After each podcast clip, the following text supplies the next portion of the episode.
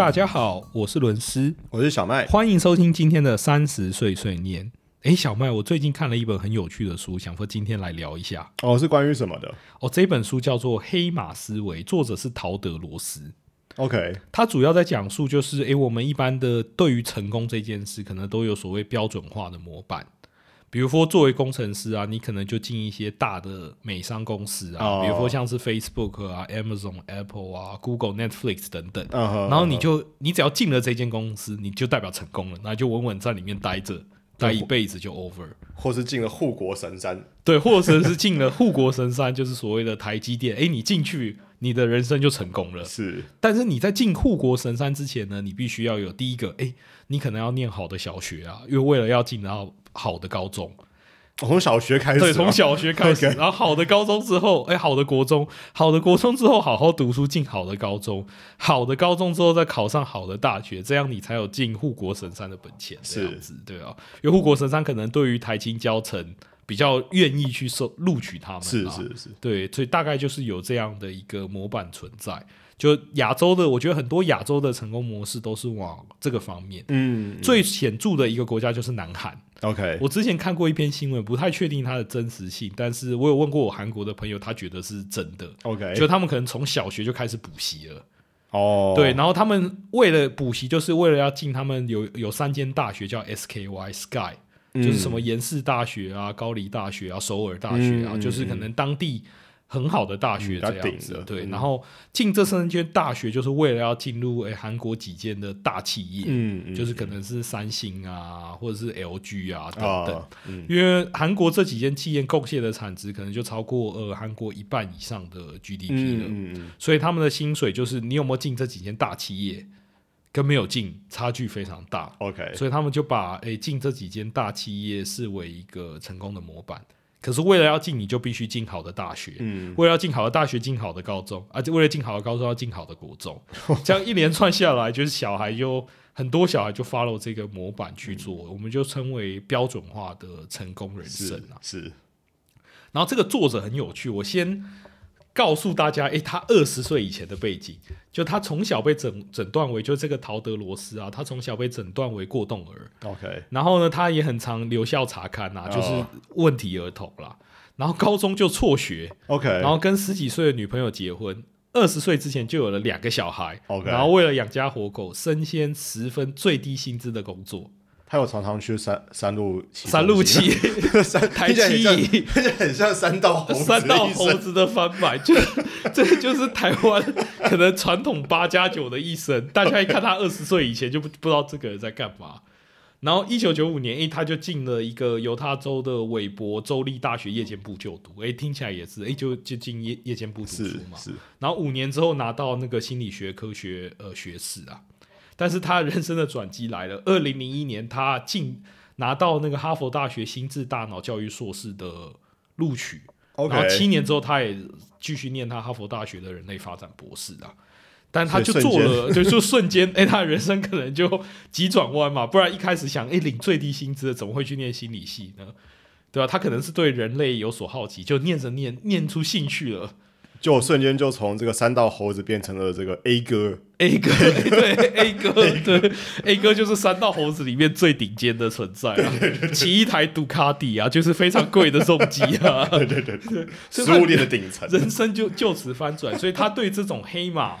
因为他跟他的同学背景非常不一样。你想进哈佛的可能是什么？从小念那种很有钱的高中啊，私立高中啊，嗯嗯嗯然后可能什么寒暑假就去出国做交交换啊，然后做那种海外志工啊。就那种常春藤的学生对常春藤啊，然后很典型的常春藤啊，然后可能爸妈家大业大啊，嗯。小小就去那边实习挂个职位啊什么的，对啊，所以他的教育背景非常非常的不一样，所以他就对于研究这些黑马特别有兴趣。OK，对，然后他是一个最重要的作者，当然还有另外一个作者叫做奥吉罗格呃欧格斯，他也是类似的背景。就是 OK 他从四所大学五度休学，然后发现做了好多个工作，朝九晚五都没有办法做，然后一度还要靠开车卖二手书补贴家用，这样。我、还好不是靠起重机其中去吸引粉吸丝引粉丝，卖贴纸，但是他最后当上那个美国国土安全部的研究员，然后现在也是那个哈佛教育学院的那个研究员啊，然后就主持这个黑马计划。嗯所以他们两个呢，就找一些不是那种传统我们认为标准化成功模式的人去研究，诶，看看这些人有没有什么特点，最终导致他们的成功这，样子。嗯然后他有几个点，诶，非常有趣这样子。他举例的举例来讲，虽然说这些话听起来很像心灵鸡汤，嗯但是我觉得他的给人的概念一个启发非常有趣，就是你假设没有走上标准化的成功，你也不要觉得自己很失败，嗯就是凡事其实都有转机的。哼，对，就你只要抓到一些特别的关键点，要整整都可以翻盘的。嗯然后他就在分析这些关键点究竟是什么。然后其中有一点，他就说，呃，这个说起来听起来都很漂亮，因为很像鸡汤嘛。那背后可以再阐释，他就说，诶，因自我实现而成功，而非因成功而自我实现。哦，好悬哦，对，很悬，这听起来很绕口嘛，就是因为你达到了自我实现，而最终达到了成功，然后而非你因为成功最后导致自我实现。因为我想一般人一开始可能会把这两个混淆。嗯。我举例来讲，有有部分的高学历分子，他可能有非常好的工作，嗯可是他到了四五十岁遇上中年危机，嗯。因为他发现一直他在做的事都不是他喜欢的，嗯嗯。然后他因为呃有小孩要养啊，然后年收可能很高啊，嗯哼，四五百万啊，对啊，然后他也不太可能放弃他的薪水，说，诶，他今天突然想要干嘛？嗯，然后他就过得非常不开心，就进而容易有一些忧郁的倾向，嗯哼，就因为他可能是因为他认为他因为成功而达到他的自我实现，但是他一直都没有好好花时间去了解喜欢他做的事，什么是他喜欢的，嗯对，然后导致他这个状态，所以他认为，诶，因自我实现而成功，而非因成功而自我实现这个概念非常的重要。嗯哼，然后他在里面其实也痛斥了所谓的标准化思维、啊，嗯哼，因为他觉得标准化就就这十个字，但我觉得非常的精准。他说跟别人一样，但做得更好。嗯哼，你有没有想起你当兵的时候？当兵基本上就是一个标准化的行为，就是大家都做一模一样的事。可当兵不需要做，不需要做而且不要不要特别差就好 特别差被抓到就好了。但是我们的体制可能都是这样，比如说，哎、大家都考学测，嗯考的科目是一样的，但是你就是要考的比比别人更好，高就是在考试这件事。对，然后你做工作也一样，你今天要在一个职场，大家做的可能都是海外业务，对，你要怎么样？大家做的工作都一样，但你有没有办法做的比别人更好？你才有办法在内部被晋升。是，对，但他觉得这个就是非常的标准化，因为他觉得我们这个时代是属于个人化的时代，嗯就连你呃的娱乐都是个人化的。比如说，你看 YouTube 啊，看 Netflix 啊，或现在很很红的那种短影音、嗯 TikTok 啊、Reels 啊，嗯都是非常个人化的一个体验。是，正因为是如此个人化，你才可以这么就是黏住他们，就一直用啊，哦上瘾的概念。呃对克制化了，对，所以他认为追求职涯也应该要克制化。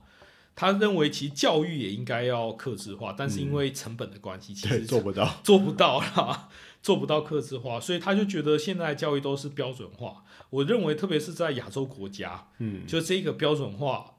是到极致了，就是基本上亚洲国家呃特别厉害，就是基础的数理能力非常好。是，就如果相比于欧美的话，大家看历年的那种什么奥数啊，或是国际的排名啊、比赛啊，哇，台湾的小朋友们都横扫各个奖杯。我记得有一年那个美国终于得到了奥数的金牌，团体赛金牌。终于，但是结果那个团体照一拍出来，每个都是黑头发的。二代移对民啊，对对对二代移民。但就是这种，但是你如果仔细去看诺贝尔得奖，其实亚洲的诺贝尔得主其实是比较偏少的。嗯，然后蛮多都在日本的，对，日本其实还是。蛮多的。对对，但是如果没有日本就更少了。是，所以其实亚洲的标准化还是比较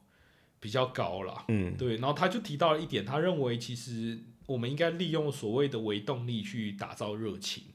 这句话是什么意思呢？他这边的微动力是指你做一些事都会有潜在的动力嘛，嗯比如说，诶，但是你要想这些微动力有没有办法打造你的热情？诶，比如说嗯我很喜欢看电影或看漫画，这可能就是我的微动力，嗯就是我不用去强迫我做这件事，我自己就会去，做。哦，嗯我在休闲时候的时候就会去做。嗯啊，有些人可能是比如说，呃，认识新朋友或跟陌生人交流是他的微动力，他嗯非常善于去挖掘别人，跟呃跟别人交谈，那他可能就非常适合做业务。嗯或有人可能就是有条不紊，他就是凡事他看到数字，他就是有一股冲动，他想要去整理它，然后看看能不能看到什么样的 insights，、嗯这可能就是他潜在的微动力。所以他希望人们可以就是呃利用各种娱乐去理解你的微动力。哦，因为你一定要很喜欢，你对你一定要很喜欢你在自由时间的时候，你才会主主动去做。是然后他也提到，你可以用删去法去做进行，嗯。因为假设诶，你问你喜欢做什么事，诶，你你能够知道，但你不知道这些事能够串出什么工作，对。对，那你可能用删去法去做，诶，你不喜欢做什么事，对，这比较容易嘛，因为你列出你不喜欢做的事，可能有很多很多个，然后你在找工作的时候，可能尽量避免你不喜欢的事，因为人在人在人对喜欢可能没那么敏感，可对不喜欢的感受都是很强烈的。是的，没错，没错，对。所以他说：“诶，你有了这些微动力之后，你就诶想办法把策略弄出来，就是你要打造你的强项，因为你有这些微动力不够，你还必须微动力再加上练习，它才可以变成其中你的一个强项这样子。对，然后知道强项之后，你才要你要设定你的目的地，要如何达到这个目的地，因为它可能有很多方法去达到这个目的地。嗯你有强项，然后你想办法去打造你的强项，这个目的地需要哪些强项？嗯然后这些强项需要的维动力是什么？这边的维动力其实就偏动机啊。嗯嗯对，举个例子，诶，你想要做海外业务，然后你觉得你跟呃外国人交流啊，或对某一些产业特别有兴趣，你可能对科技业有有有兴趣。那呃你的维动力可能是，诶，你对科技业有没有兴趣啊？或你的外语能力如何啊？你的基础的业务能力如何啊？等等，这些可能都是你的呃微动力。就你发现你对这几个都非常有兴趣，嗯那你就要需要透过练习去强化你这些能力，这样嗯子，对啊。所以他就提到说，诶，你要应该要重视目标，然后而非目的地，因为他觉得，诶，特别是现今这个时代，嗯很多工作其实都是现在才发生的。哦你如哦，果看 YouTube 是什么时候成立？二零零五年、i p h o n e 可能是二零零七年才发明。然后如果要更更久远一点，TikTok 或这种短影音，可能 Netflix 其实也是近年才红的。对啊，像我我最近做过几份工作，电商来说的话，我们高中的时候还没有电商，也还也还没有有这个词。然后我大学的时候，马云开始出头，但当时很多人说马云是个骗子，所以说是个庞氏骗局。那我现在在公司，这个 AI 广告投放，对对更更是大学的时候听都没有听过，对，而且广告投放也变成了一个职业。我想对对大学生的我们也比较难想象。对比，较难想象。那时候可能最夯的还是什么？假设就广告这一块，可能是奥美啊这种嗯广告、嗯嗯呃行销公司，对啊。然后当时我们系上最常讲的这个这个 case study 还是三星跟苹果的专利权战争，以及 HTC 如何突围。HTC 现在都不见了，手机啊。对，这这这个产业其实变化速度是非常快的。对，所以他说，与其设定你的目的地，那你不如呃聊去打造你的目标，就是、诶你目标就是你这几个强项要强嘛。对，假设那时候有人立志要去 HTC 的话，哇，那可能就可能就要改变一下的目的是什么。因为我觉得有时候对于学生来说，他非常容易有一个单一化的思想。那那也正常啊，因为学生时代接受资讯的方式也不多。因为我觉得学生时代他的想法相对简单，就是你假设诶高中毕业，你就他目标可能是要一线的学校，台金教程，嗯嗯他考上了就达到目标，诶没考上嗯，就没达到目就标。没达到目标，他可能会去重考，对。不对？然后这就变得非常的单一取向，对我有一个呃有一个朋友吧，他还因为没有考上台积电，然后而忧郁症，没有录取台积电而忧郁症，有一段时间有忧郁症的 OK 倾向，然后后来好像有吃药，然后后来好像比较好了，对啊，所以就是他觉得这种单一化的呃单一化的思维会非常危险。嗯，就是你一，因为他可能觉得，诶，大家标准化之后嘛，好像你没有 follow 这个标准化的模板，你的人生就会非常的失败。嗯，因为成功的定义太狭窄了，对，就太狭窄了，好像你没有进 A、B、C 公司，你没有照着这个公式走，你就是你就是异类，对，然后你的这辈子就注定很惨。对，他就觉得，诶，好像有这种思，他认为有这种思维是很可怕的，嗯然后哼所以他就觉得，诶，那应该要多重视这些黑马，就是诶，这些人没有按照所谓的标准化的模板，但最终达到成功。嗯哼他书中举了很多个例子啊，然后在这边分享了几个，我是觉得很有趣。他说有一个人就是想要当那个呃呃制作人，音乐制作人。啊，然后大部分的人的想法可能是，哎，我要成为一个音乐制作人，那我从小是不是要对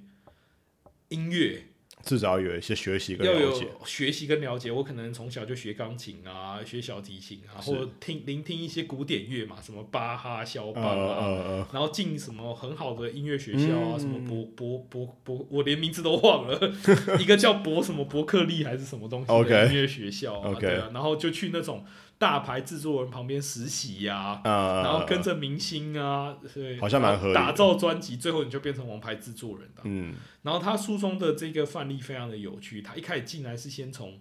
音乐学校的柜台做起，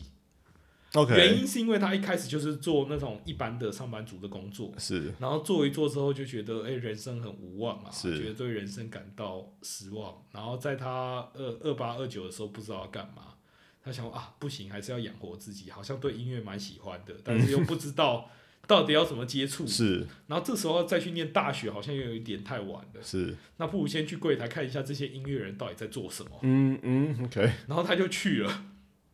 然后在闲暇的时间，当然就是跟这些教授啊闲聊啊，多多请教啊。嗯，然后看看有没有呃，因为这些教授人脉也很广嘛。对，然后一开始他可能呃接触到了一些呃对于这个音乐制作产业有一些了解，啊，然后他就诶找到一个类似实习的机会这样子，然后做一做之后，诶他在网络上看到一个他很喜欢的歌手，嗯，那时候还没有那么有名啊，或可能有一定的知名度，嗯然后他那时候在争一个，在争一个类似呃制作人助理之类的。但是因为他的争的地方非常的偏远，然后又是一个乡下，没有人要去，嗯，然后他觉得，诶，他平常自学了这么久，然后平常无聊闲暇的时候也都自学，是，不如去试试看。然后当下就去了，然后聊一聊之后，对方也觉得可以，然后他就担任他的制作人了。OK，然后制作没想到一张专辑就爆红了，对，就歌手跟他一起爆红。，OK，然后他想说，哎、这时候应该要再去。他说，那不然，因为他就爆红了嘛，然后制作也有一段的，可能制作了三四年嘛。嗯哼，他想说，哎、不然回归学校，因为他那时候好像想要研究类似一个特别的领域，嗯好嗯像是脑神经科学之类的，我有点忘记具体的书中在讲的什么。嗯，他想问，那不然去学习，因为他对人对声音的，就是为什么敏感度的是有的，他就很好奇。然后他就找了一间州立学校，然后他也不知道怎么申请大学，他他以为只要报名就可以进去了。OK，所以他就去了。然后那时候招商部主任觉得这人到底来干嘛？他问他报名表在哪，然后他说写一写，我要我要上课。就他就 然后那个人跟他说，欸我们的招收已经结束了，然后应该要就是准备好你的自传啊，什么推荐信，有的没的。嗯他说啊，没关系，我现在写。他就当下把那个自传这边写完了。OK，然后那个招商人也觉得这个人有病，但一看，哎、他竟然是著名歌星的是制作人，是是就说，是哎、其实我们还是有缺啦。哦哦，OK，他就这样子进去了，对啊。他提中提到的其中一个例子就是这个，然后当然他也提到很多比较特别的职业，包含那个呃红酒红酒类似侍酒师，嗯，他有提到那个侍酒师考试啊，对。可能通过率只有一 percent，，OK，就因为你你要形容，哎、你这个红酒到底有什么样的口感？是是，你是看到了森林湖泊还是什么？只是因为那不是乱讲，那味道，那个是对。对，然后那个大部分的可能传统的精英做法，就是你从小要接触很多的什么味道啊，是是是是，然后喝过很多酒，喝多很多酒啊，但他就访谈一些特别的侍酒师嘛，可能到了三十岁突然转念，OK，然后就开始就是自学，然后又有一些天分，就当上了非常厉害的侍酒师。嗯嗯。然后他书中提到非常多的这种非标准化的模板，去达到那个职涯的呃顶点啊。我我记得以前台大历史系有一个教授，年纪蛮大的教授，他是台湾就台湾史的权威。那他很奇妙，他年轻的时候他并不是老师，他甚至好像也没有念过大学，他是台大图书馆的管理员。然后因为台大的图书馆，因为当初从就是国民党接手日本的统治之后，呃，日本把很多对台湾的这些研究的文献放在了台大，那所以他是图书馆管理员，哦没事的他他每天就去翻，他每天去翻。那呃，国民党刚到台湾的时候，其实台湾其实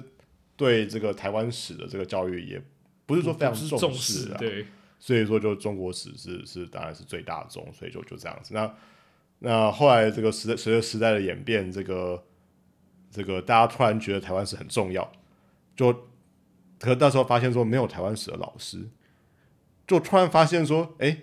有一个人有一个人非常了解很台湾熟史，而且他看过的台湾史的书，没有人看过比他多，全台湾找不到看过比他多的人。他好像才因此什么回去念了一个学位，然后又怎么样，就是做了很多这方面的研究。根据他的这个已经累积了很久的这个知识量，我相信好几可能有十年哦，可能不止，可能不止，可能几十年。然后后来成为了台湾史的权威，权威。对，而且是当仁不让的权威，就有点类似。我只想到这个，故事，我觉得很这个故事也是很有趣，对，而且那那个还包含就是因为时代的演进不同，所以就环境的不同。对对，因为因为本来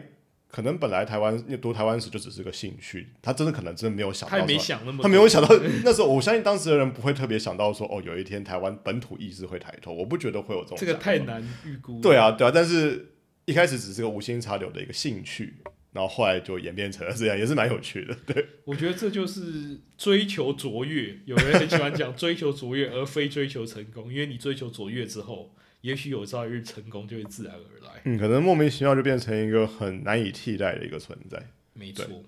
当时我在看这本书的时候，我就想起我看到的一个美剧，叫做《富豪谷底求生记》（Undercover Billionaires） 嗯的故事。嗯哼，就这一部《Undercover Billionaires》其实是 Discovery 做的实景秀啦。嗯哼，就他的做法就是把美国一些有十亿身家的老板，就是十亿美金哦，就是四百呃三百三百亿台币嗯身家的老板们丢到美国的一个州，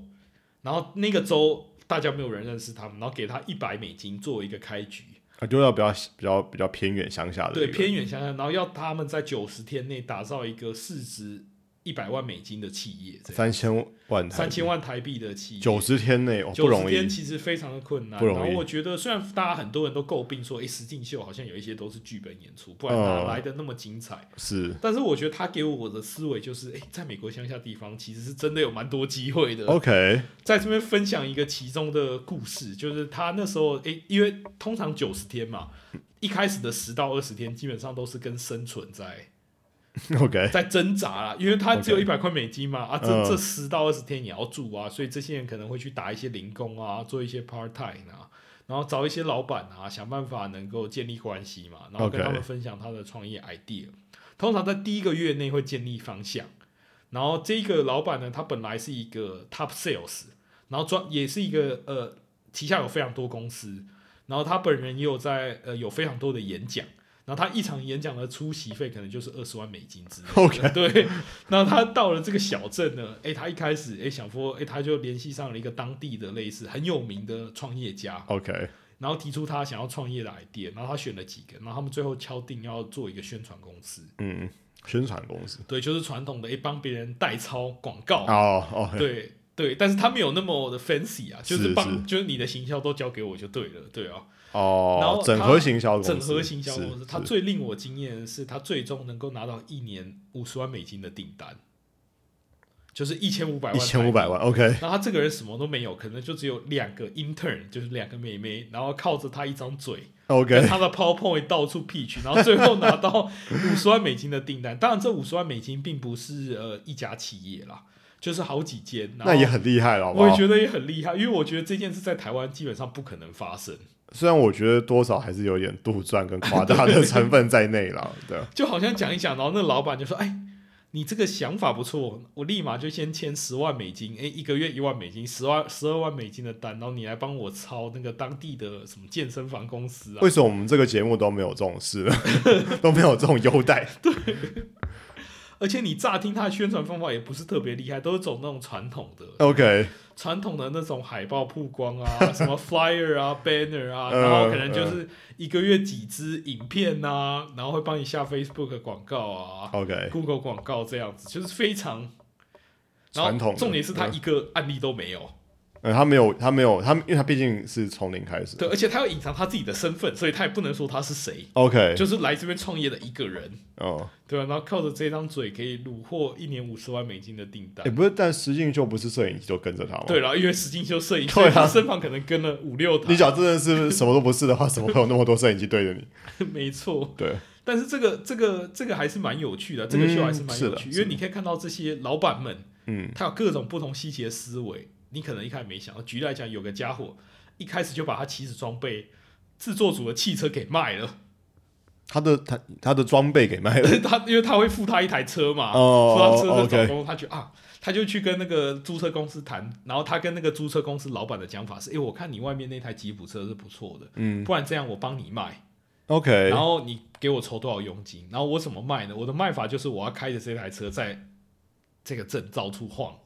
OK，哦，所以他就用免费的方式获得一个租车的权利啊。这个节目是九十天嘛，嗯所以他先把他那台车变卖掉，获得一千五百块美金的初始资金，OK，就不是一百块美金，就不是一百块美金 OK。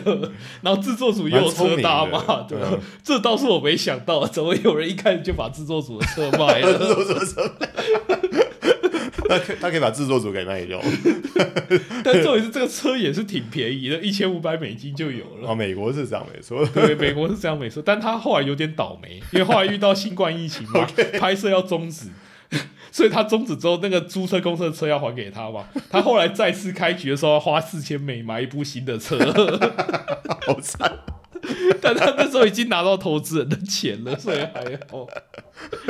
所以我是蛮觉得蛮有趣的。但我觉得看他们就是实地创业，都会有几个关键点啊。就是当然讲是简单啦，因为毕竟是实境秀嘛，嗯，所以他可能一定要简单化，但是他会给人一些挑战的思维嘛。是啊，就是这啊些家伙一百美金开局都可以了。都可以了，对啊，对。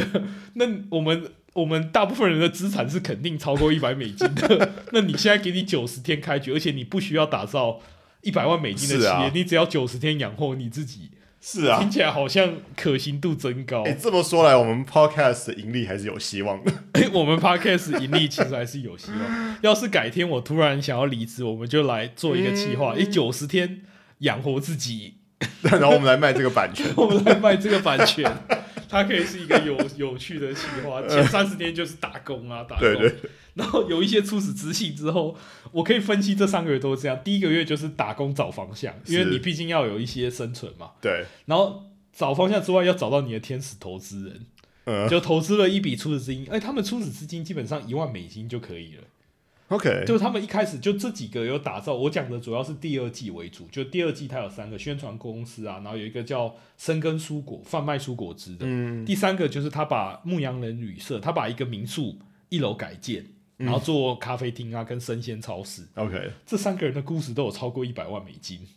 ，OK，对，然后初始资金都是一万美金，我是觉得有点过于神奇了，对啊，太好做了，太好做了，但我相信他可能有找了十个人，七个人失败。他哦。然后节目不够精彩，他没有播出，对吧、或者是他一定有一些套路的成分在，对啊，就是幸存者偏幸存者偏差嘛，对啊。但是我觉得也是给大家一些鼓励啦，也是啊，不然的话，他假如是个很有名的企业 CEO，然后这个节目就失败，就失败了很没有落很尴尬。街头，也而且那个 CEO 也会觉得很丢脸，对啊很他丢脸啊。会勒令不准播出，对啊，对啊，所以他不知道找了几个，而且拍摄成本没那么高嘛，他一对可能就跟两个，对不对那有本事他就找 Discovery 自己的 CEO 去拍这个？Discovery 的 CEO 可能不敢，对吧？然后当然，我觉得看这些老板思维，而且通常这些老板都是非常有故事性的。嗯嗯，对，因为你想，他假设找了一个哈佛 MBA CEO，就是他从小就是可能家庭很有钱什么，嗯这没什么故事嘛，是对吧？啊是啊，他要找一个什么从小家里很穷啊戏剧张力跟冲戏剧突感，张力才有冲突感，然后他可以在这个九十天内带出他的家庭故事，爸妈离婚，从小很辛苦啊，呃，当初三餐不继啊，冬天没有毛衣穿啊，等等，对吧？最终成为十亿美金身家的老板，是非常有戏剧性。但在此推荐这个陶德罗斯的黑马思维啊，嗯还有那个呃富豪谷底求翻身的故事，叫 Undercover Billionaire 啊，就是给大家一点信心啊，就算你没有成功。达到一个标准化成功的人生，也不见得要当三道猴子，对，也 也不见得会变成三道。你也可以成为 A 哥的啊，你也可以成为 A 哥。你想想，你有什么强项，你就可以变成 A 哥了。希望大家喜欢今天的故事，我是伦斯，我是小麦，我们下期再见，谢谢谢大家，拜拜。拜拜